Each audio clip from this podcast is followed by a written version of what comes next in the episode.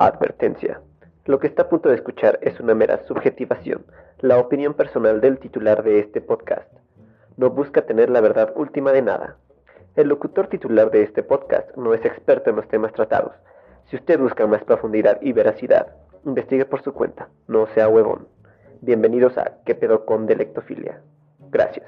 Hola, muy, muy buenas las tengan todos ustedes, mis queridos y mamadores lectófilos y bienvenidos a esta nueva emisión de ¿Qué pedo con? Una de las últimas de esta segunda temporada. Igual es la última porque no sé si recuerden que al inicio de esta segunda temporada dijimos que iban a ser 15 capítulos y este es el decimoquinto. Y es que aparte en el equipo de Lectofilia no estamos seguros de qué otros tantos programas podríamos hacer para estirar esta segunda temporada y con equipo me refiero a mí mismo solamente, obviamente. Tengo este y otro tema de qué hablar, pero... En teoría serían dos emisiones más, sin embargo, esa motivación que tenía al inicio de año pues ya se fue por la borda. Se enfermó de COVID y tuvo complicaciones y ahora anda viendo si se muere o no. Le dio covidengue, sida, sífilis y todas esas cosas que, que no son de Dios. Dios es puto, güey.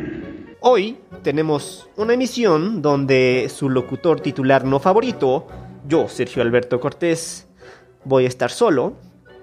Y quiero agradecer, sinceramente, a todos los que se han molestado por compartir este podcast. De verdad, ustedes valen mil. Los demás chinguen a su madre y si quieren deschingar a su madre, pues apoyen compartiendo. Y también quiero agradecer a todos los que me sugirieron cómo mejorarlo, que la música estaba muy fuerte, los que me propusieron temas, los que aceptaron colaborar y se dieron su tiempo. Creo que eso es lo más valioso, dar un poco de nuestro tiempo a los demás, en especial hoy en día porque estas colaboraciones que tuvimos, que tuve, salieron muy chingonas, fueron muy buenos productos. y a pesar de que yo no tengo presupuesto para producir este podcast, pues valen mil estos colaboradores. Y obviamente mis lectófilos, ustedes que se han dado su tiempo para escucharme. A ustedes también los TQM Reartodi. Hoy me inspiré un montón porque me proyecté. ¿Saben ustedes qué es la proyección, mis queridos lectófilos? La proyección es un mecanismo de defensa.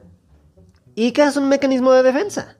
Según Freud, es una forma inconsciente de actuar para la conservación del yo, de la autoimagen. Es decir, sin darnos cuenta hacemos cositas para mantener en pie nuestra imagen personal hacia nosotros mismos y hacia lo que nos rodea. Entonces la producción es traspasar, atribuir características o actitudes nuestras a los demás esta puede ser positiva o negativa. La positiva es atribuir características de admiración a alguien, y es común en el enamoramiento, por ejemplo. Y la negativa es... Pues bueno, nos vamos a extender un poco en esta. Es atribuir defectos o carencias en alguien más sin que forzosamente las tengan. ¿Y saben quién se proyecta bien cabrón? Pero así, bien cabrón. Así damos la entrada al tema de hoy. ¿Qué pedo con los pinches mamadores? La fuerza del presidente es moral, no es una fuerza de contagio.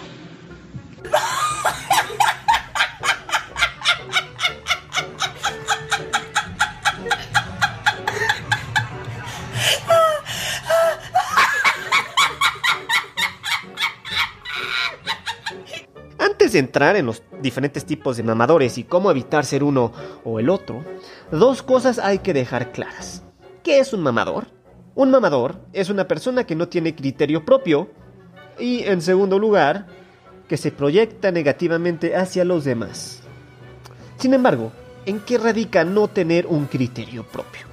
El proceso de crecimiento del ser humano es complicado no solamente por el cambio físico al que nos confrontamos, sino el intelectual, el mental, que generalmente es el que más problemas nos da. Debemos ser conscientes que no somos seres estáticos, y eso me lo dijo mucho mi psicóloga, estamos en constante cambio. Todo lo que hacemos, cómo percibimos, lo que nos rodea, cómo interactuamos con los demás, qué hacemos y por qué lo hacemos, todo está en constante evolución. Es un error creer que no o que estamos estancados. Así pues, nuestras ideas preconcebidas cambian y eso está bien.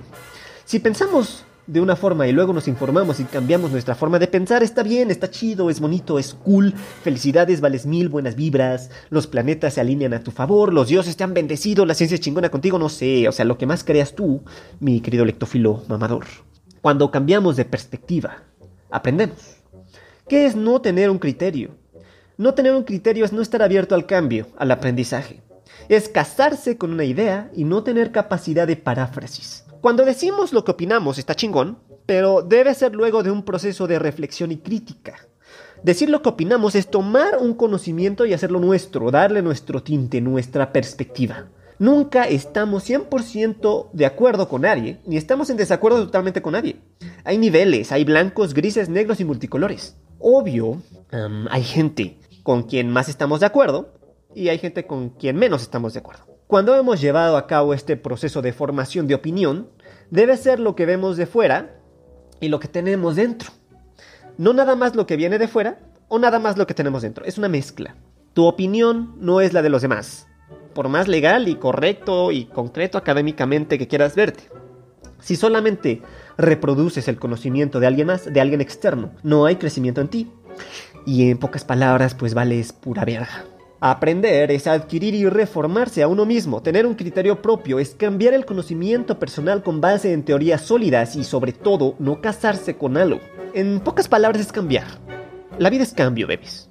Ja, qué se escuchó. En otras palabras, si en tu tesis reprodujiste lo que te dijo tu asesor y no tiene nada tuyo, pues, chale. Si tu opinión es solamente lo que dijo Platón, Walter Mercado, un youtuber, pues chale. Ahora, los invito, si ustedes ya hacen esto, los invito eh, a dejar de valer pues, Bergoglio. Oh, que la verdad. Creo que ya quedó bien claro que es un mamador, sin embargo, eh, sin ejemplos no podemos dilucidar correctamente qué son o cómo identificarlos. Así que aquí vamos a caracterizar a algunos de ellos, unos pocos, para saber qué son, cómo son, cómo evitar caer en una de estas aberrantes caracterizaciones. Trataremos en específico cuatro de estos individuos y ellos son el intelectual mamador. Espero no parecer demasiado inelegante ah, por decir lo que voy a decir. Yo no creo que se puede exonerar a México de esa tradición de dictaduras latinoamericanas. Creo que el caso de México, cuya democratización actual soy el primero en celebrar y en aplaudir, como, todos los que creemos en la democracia, encaja dentro de esa tradición con un matiz que es más bien el de un agravante. Yo recuerdo haber pensado muchas veces sobre el caso mexicano con esta fórmula. México es la dictadura perfecta. La dictadura perfecta no es el comunismo, no es la Unión Soviética, no es eh, Fidel Castro, es México. Porque es la dictadura camuflada de tal modo que puede parecer no ser una dictadura. Este tipo de hijos de perra tienen algunas características clave en su andar y en su interacción con los demás. Creen que su opinión tiene el mismo peso que una ideología establecida, una investigación rigurosa o la experiencia que le da la práctica y el tiempo. El intelectual mamador tiene un eslogan, y es el de, no es necesario ser experto para... Y no solo eso, sino que por el hecho de dar a conocer su opinión, ya por eso tiene el mismo peso que lo tendría un experto en el tema, un estudiado, un letrado o un practicante. El intelectual mamador cree que tiene la misma autoridad en temas de medicina que un doctor, en temas de discursos que un letrado, en temas de construcción que un ingeniero, en temas de política que un humanista. No necesita estudiar ni informarse porque su opinión es la verdad. No necesita comprobar nada porque su opinión es razón, base y justificación. De hecho, un intelectual mamador no puede profundizar en su opinión porque no es necesario. O sea, todo lo que sostiene este cabrón es la verdad absoluta y se sostiene por sí misma y por eso no hay necesidad de argumentar un poquito más. En segundo lugar, un intelectual mamador toma las características que personalmente cree más convenientes de una ideología dada y eso es más que suficiente para tener la razón per se, sin importar que caiga en malinterpretaciones. Pongamos un ejemplo para iluminarnos correctamente en este punto. Digamos lo que sigue. El socialismo promueve diferentes procesos económicos que el capitalismo. Entonces el mamador intelectual te va a decir, ah, ya eres socialista. ¿En qué país ha funcionado? Eh? Porque si no, si, si- si no ha sido llevado a la práctica, pues ¿cómo sostienes que funciona? Y pues nuestro, nuestro argumento no tenía nada que ver con la funcionalidad, pero bueno. Otra cosa, por ejemplo, no puedes opinar de algo si no eres parte activa, ya sea por naturaleza, social o víctima de este grupo. Común, por ejemplo, ver que solo un determinado tipo de personas puede representar a este tipo determinado de personas. Entonces, si yo no soy indígena, no puedo representar a los indígenas. Si yo soy adulto, no puedo representar a los niños.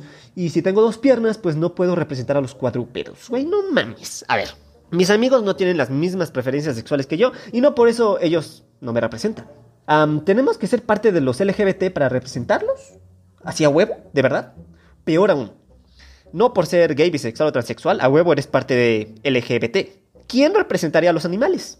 Los animales no se pueden representar a sí mismos. Ahora, con esta perspectiva mamadora, tendrían que ser los animales, ¿no?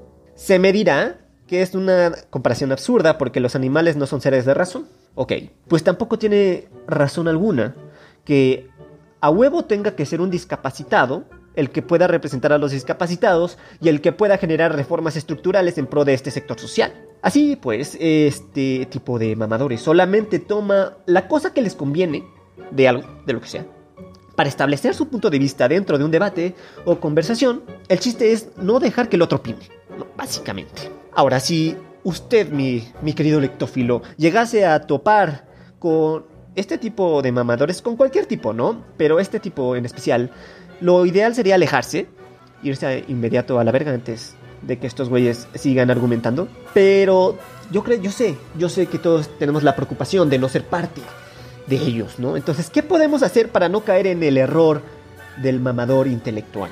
Antes de informar sobre tu opinión, infórmate de todos los puntos de vista de una cuestión, la que sea. En especial, infórmate de los puntos de vista opuestos al tuyo y así puedes generar algo chingón respecto a un tema. Además, es lógica, ¿no? O sea, si te informas de los argumentos contrarios al tuyo y hay una discusión, pues te vas a ver bien cool dejándolos callados y pues nada más vas a poder gozar de sus caras de pendejos, ¿no? Hay una marcada diferencia entre una opinión personal y un hecho objetivo. Obviamente depende de la perspectiva para generar objetividad, no es la misma objetividad para la ciencia que para las humanidades, por ejemplo. El hecho de tener un punto de vista no le quita no te quita a ti la habilidad para admitir algo, algo opuesto a lo que piensas. Por ejemplo, a mí no me gusta el reggaetón, porque en mi opinión, pues, güey, pinche música culera. Pero la verdad, o sea, siendo honesto, cuando voy a una fiesta, estoy tomando y ponen reggaetón, pues, güey, lo bailo, ¿no? Y se siente chido, güey. Y si me sé la música, me sé la letra, pues la canto también, güey. O sea, una cosa no impide a la otra, sinceramente. Otro punto, es completamente válido cambiar de opinión o de punto de vista con el tiempo. Lectófilo, no te cases con algo, fluye. Y si al fluir es necesario modificar una perspectiva que antes tenías, a huevo, perro, estás aprendiendo. No te enojes si alguien tiene una opinión diferente a la tuya. Y este es el punto más difícil, porque cuando estamos discutiendo con alguien, y ese alguien no está proclive a cambiar o a informarse o, lo que sea, ese alguien es un mamador, pues nos, nos carga la chingada, güey. Tenemos mucho coraje. En todo caso, mándalos a chingar a su madre y ya. No te metas en pedos. Por último, no trates de convencer a nadie, al menos que ese alguien tenga esta presteza a modificar su pensamiento. Pero sobre todo, no impidas que los demás gocen de lo que les gusta. Muy importante. El rebelde mamador. Miss, estás bien pendeja. Sí, la neta sí estás bien pendeja. ¿Te vas, por favor, de mi grupo? No, no quiero, Miss. Por favor, no me saques pendeja. Oye, amigo, neta, sea quien sea, Sí, la verdad. falta de respeto. Madura. Entonces, por favor, salte si quieres. Pero mal, neta, salte. Ya, aquí me quedo, aquí me quedo, ya no hablo si quieres.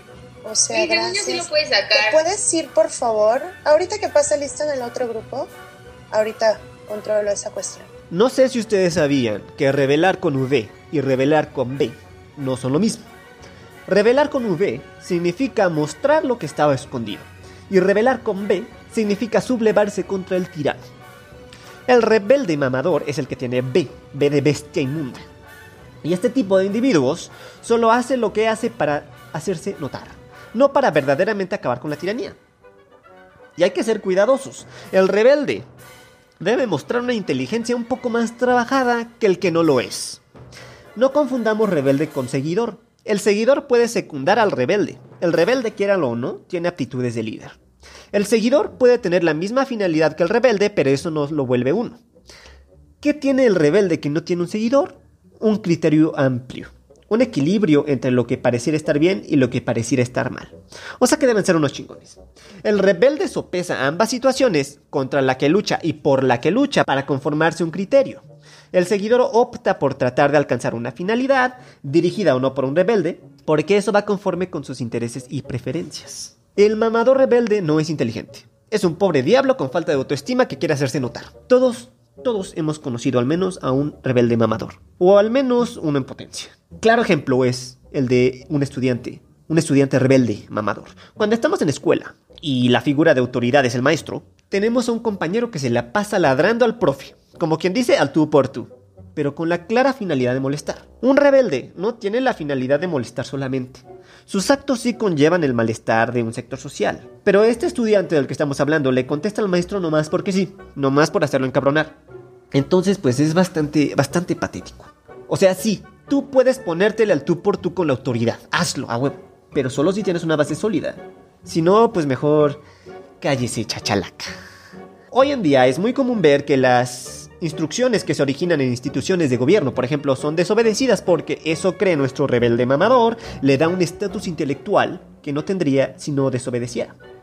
Entonces, tachar todo lo que hace o dice eh, una estructura gubernamental como mentira o, o falsa, cree que esto le da superioridad sobre los demás, aunque esto conlleve una consecuencia negativa tanto a él como a los que lo rodean. Solamente por desobedecer, el mamador cree que muestra una inteligencia superior. Y pues no, no todo acto de desobediencia es inteligente, ni mucho menos rebelde. Un ejemplo sencillo. ¿Por qué Pancho Villa fue un héroe y Santana no? ¿Por qué uno ayudó a liberar una nación y el otro se enfermó de poder y quería rendirle tributo a su pata? Hágame usted el rechingadísimo favor, a su pata. Sin embargo, no se malinterprete. Está bien sentirnos orgullosos de nosotros mismos porque es cuestión de autoestima. Sin embargo, el rebelde no quiere ser reconocido inmediatamente. Es más, su naturaleza pareciera ser que, que no quiere dicho reconocimiento. ¿Qué tan vacíos tenemos que estar para que lo externo supla lo que nosotros mismos no podemos proveer, que no podemos darnos? Hay que saber elegir las peleas. Hay que saber ver los dos lados de la moneda, hay que confrontarnos con aquello con lo que no estamos de acuerdo para ahora sí levantar tantito la voz, pero poquito. No vaya a ser que te ganes la fama de rebelde mamador. O sea, por favor, ya. El graciosito mamador. es lo contrario, no un cabrón, güey. Va a la cita de trabajo más cabrona de su vida, güey. Lleva media hora y no pasa un puto taxi, cabrón. Diosito, por favor. Diosito, por favor, mándame un taxi, te lo suplico, cabrón. Diosito, por favor, un pinche taxi, cabrón. Me cae que dejo de beber para siempre, cabrón. Mándame un taxi, cabrón. Diosito, por favor. Mira, voy a dejar de beber. Voy a dejar de fumar. Voy a dejar de ser mujeriego ya no le voy a pegar a mi esposa, voy a ser trabajador, voy a ver a mis hijos, les voy a dar dinero, voy a ser un buen hombre, por favor, mándame un taxi. Y huevos, aparece el pinche taxi, abre la puerta, olvídalo, ya conseguí Estos me enferman especialmente. El graciosito mamador es una persona que no sabe dónde ni cómo hacer reír a los demás sin hacer que alguien se sienta mal no tiene la más mínima idea de que el humor es localizado y regional. Cree que lo que dice es lo más gracioso del mundo, aunque sus receptores no sepan ni qué pedo. Este tipo de despreciables energúmenos son los que hacen spoilers sobre series o historias, películas, con la finalidad de hacerse notar, porque en su casa no los pela ni el perro. Claro que si alguien le hace spoiler a alguien más sin, sin querer, sin que esta fuera su intención, no caería dentro de esta descripción. El graciosito mamador no tiene idea de lo que es la sátira.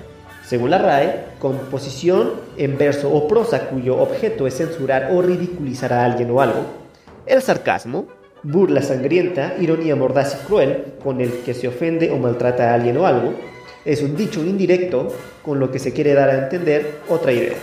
La ironía, burla fina y disimulada, burla acción o ademán o palabras con que se procura poner en ridículo a alguien o algo, o ridículo, que por su rareza o extravagancia mueve o puede mover a la risa. Esto quiere decir que el graciosito mamador no sabe lo que dice y no tiene interés en saber si lo que dice es medianamente cómico o no. El graciosito mamador generalmente usa la comedia como una forma de extrapolar o de ahogar las penas que vienen de su inconsciente o de traumas de los que es medianamente conocedor. O sea que algo le duele al cabrón y evita y quiere evitar el dolor y para esto dice cosas o se burla de los que justamente adolecen de lo que él mismo sufre. O sea que este culero se va a ir a burlar de los que tienen unas orejotas así muy grandes y le falta una. No tiene la víctima que sufrir de la misma decadencia física del graciosito mamador. Basta con que tenga una, cualquiera, y que se pueda hacer un chiste de mal gusto al respecto. En su generalidad, el graciosito mamador siempre tendrá un discurso pasivo-agresivo. Esto quiere decir que su finalidad nunca será la de ofender, solamente la de echar un pequeño chascarrillo, el de pasar un buen rato. Sin embargo, no hay que malinterpretar a este mequetrefe. Puede ser que sí, que sea lo que busca, ¿no? Pasar un buen rato, no ofender, hacer reír, no es consciente de que el efecto de sus comentarios o acciones son groseras o altaneras. El principal problema del graciosito mamador es que no sabe de contextos, no sabe que hay un momento, un lugar, una compañía específica para poder decir un chiste. Cree que el humor suyo es el de todos y que cualquier persona encontrará gracioso eso que dice. Y evidentemente no es así. Ahora, ¿cómo evitar ser un graciosito mamador? Infórmate antes de hablar y sobre todo antes de hacer un chiste. No digas cosas al aventón, güey. O sea, sé consciente de las posibles consecuencias que podrían rodear a un comentario, así como las malinterpretaciones. Recuerda que si no cuidas lo que dices, alguien va a llegar a romperte el hocico. Ten cuidado, no seas pasado de verga. Bromea, pero donde puedas hacerlo. Sé consciente del contexto. Recuerda, el contexto es un momento importante para definir si algo es gracioso o no. Ríete de ti mismo antes de siquiera pensar en los demás. Si no eres consciente de tus propios defectos, no mames. Además, eso hace reír más a los demás. Si justamente quieres hacerlos reír, esto te los gana. No hagas evidente que estás desesperado. No grites, no empujes, no sobreactúes, güey. Todo depende del contexto. Sí, pero no vas a llegar a un funeral gritando alabanzas al Señor, aunque esté en una iglesia, ¿verdad? Bueno, si lo haces, pues sí, sí eres un mamador. Y para finalizar, el literato mamador. Hola, te mostraré cómo ser un booktuber y no morir en el intento. Empezando, te diré unos tres pasos, creo yo, fundamentales. El primer paso, y algo que debes de tener muy en cuenta, que te gusten los libros. No intentes ser un booktuber y solo haber leído El Principito. Segundo paso, si quieres ser booktuber solo por la del partner, no tiene caso. Ningún usuario famoso se sentó y dijo, quiero ganar dinero. Ah, solo uno, pero no diré su nombre. Si te apasiona algo, lo harás sin esperar a nada. Verás cómo lo lograrás. Tercer paso, conocer el medio. Si no conoces qué contenido ya se subieron o está sobreexplotado, caerás en lo repetitivo y no innovarás. Ese es un grave error. Este tipo de mamador se especializa en un área bastante definida, e incluso podría ser comprendido como un subgénero del intelectual mamador. Sin embargo, la diferencia es la que sigue. El intelectual mamador puede obtener sus argumentos de cualquier medio que ofrezca algún tipo de discurso. El literato se centra en el discurso escrito. Este tipo de mamadores tienden a elitizar lo que es el discurso escrito sobre los demás, argumentando que es superior académicamente que cualquier otro solamente porque sí, porque a este cabrón le gusta. Dentro de determinados contextos, sí, un tipo de discurso es más conveniente que otro. O sea, a un ciego no le vas a dar una pinche película muda, güey, no mames. Sin embargo, no por eso uno es mejor. Y los libros no son mejores solo por ser libros. No mames. El literato mamador cree que los libros son superiores que las adaptaciones no entienden que son dos tipos de discurso diametralmente diferentes. Nada que ver el uno con el otro. En un libro puedes describir los sonidos, por ejemplo, pero en una película los puedes escuchar. Y es por eso que la adaptación no permite que ambos discursos sean iguales. En una película puedes ver que alguien tiene sueño, pero en el libro debes describirlo. Y esto se debe ver así. El libro es una cosa y la película otra. Se tienen que ver desde sus perspectivas, desde sus áreas. Si se quiere hablar de la adaptación, es diferente. Adaptar, hablar de la adaptación, no es igual a decir que el libro es mejor o no. Es hablar de la forma en que se llevó el texto a la pantalla, por ejemplo. Sin embargo, estos pobres diablos, a pesar de que defienden al libro como la gran caca, no quiere decir que lean. Al contrario, solamente se la pasan compartiendo memes de libros y ya con eso creen que es más que suficiente para criticar la calidad literaria de una obra o para criticar una, una filosofía o una teoría científica. Localizan algunos líderes de opinión que generalmente no son expertos en el tema y con eso creen que su opinión está chingona. Y pues no, no man. Este tipo de mamadores, por desgracia, tienen una redacción y ortografía ligeramente superior al promedio y creen que por eso tienen la responsabilidad moral y la obligación ética de hacerle mostrar a los demás que es así. Pero estos güeyes no solamente corrigen, ¿eh? No solamente indican uno que otro error, te hacen sentir mal por lo mismo, te humillan y se burlan, creen que tu argumento es inválido solo porque escribiste mal una palabra, pero al mismo tiempo son el tipo de pobre diablo que no leen con atención lo que dices y les encanta malinterpretar cualquier cosa que se dice o se escribe. O sea, que si dices soy pro aborto, te van a decir, ah, entonces eres un pinche caliente, güey, ¿verdad? Eres bien cogelón, porque obvio, obvio, el aborto para ti es la primera opción anticonceptiva. Güey, ¿what? ¿Cómo evitar ser un literato mamador? Mira, está chingón que les guste leer, pero eso no quiere decir que a los demás les tenga que gustar también. Dejen a la gente en paz. Pueden recomendar, sí, pero hasta ahí. Lo que a ti te gusta no quiere decir en cuestión de libros, que a los demás les tenga que parecer maravilloso también. Los memes no son fuente de información fidedigna, güey. Si quieres criticar, lee, lee, lee, no lee, lee. El que alguien más cometa una falta de ortografía no significa que sea tonto. Déjate de mamadas y mejor ponte a leer. Malversar los argumentos ajenos no es sinónimo de intelecto. Interpretar de forma errónea a alguien más quiere decir que te acaban de dejar callado. Bien chingo. Sin embargo, no se crean ustedes, ¿eh? Todos, todos tenemos algo de mamador dentro. No se sientan especiales, chavos. Aquí, aquí todos picamos. Y bueno, eso fue todo por la emisión de hoy. Les recuerdo que me pueden contactar por correo a sergio891992 En Facebook e Instagram me encuentran como Lectofilia y en Twitter como arroba sergiobetocr. Subo memes, subo memes, cosas del blog y pues bueno, lo que se me ocurra, ¿eh? Una vez más, les quiero agradecer por compartir. Porque ustedes saben que compartir es gratis, tanto como los podcasts que estoy haciendo. He escuchado otros podcasts, en Spotify por ejemplo. Y pues la verdad es que aquí sí se cuidan, sí se cuidan, sí se cuidan ciertos elementos de audio, por ejemplo. Dentro de lo que cabe, porque no tengo un equipo profesional. Y pues trato de hacer que se escuche lo mejor para ustedes. Y obviamente con los efectos que puedo hacer dentro de los recursos que puedo a los que puedo acceder. Trato de darles algo de calidad dentro de lo que cabe. Si les parece pues chido, si no también qué chido. ayúdenme compartiendo, eso es todo lo que pido. Y nos vemos en la próxima. Se la lavan puertas.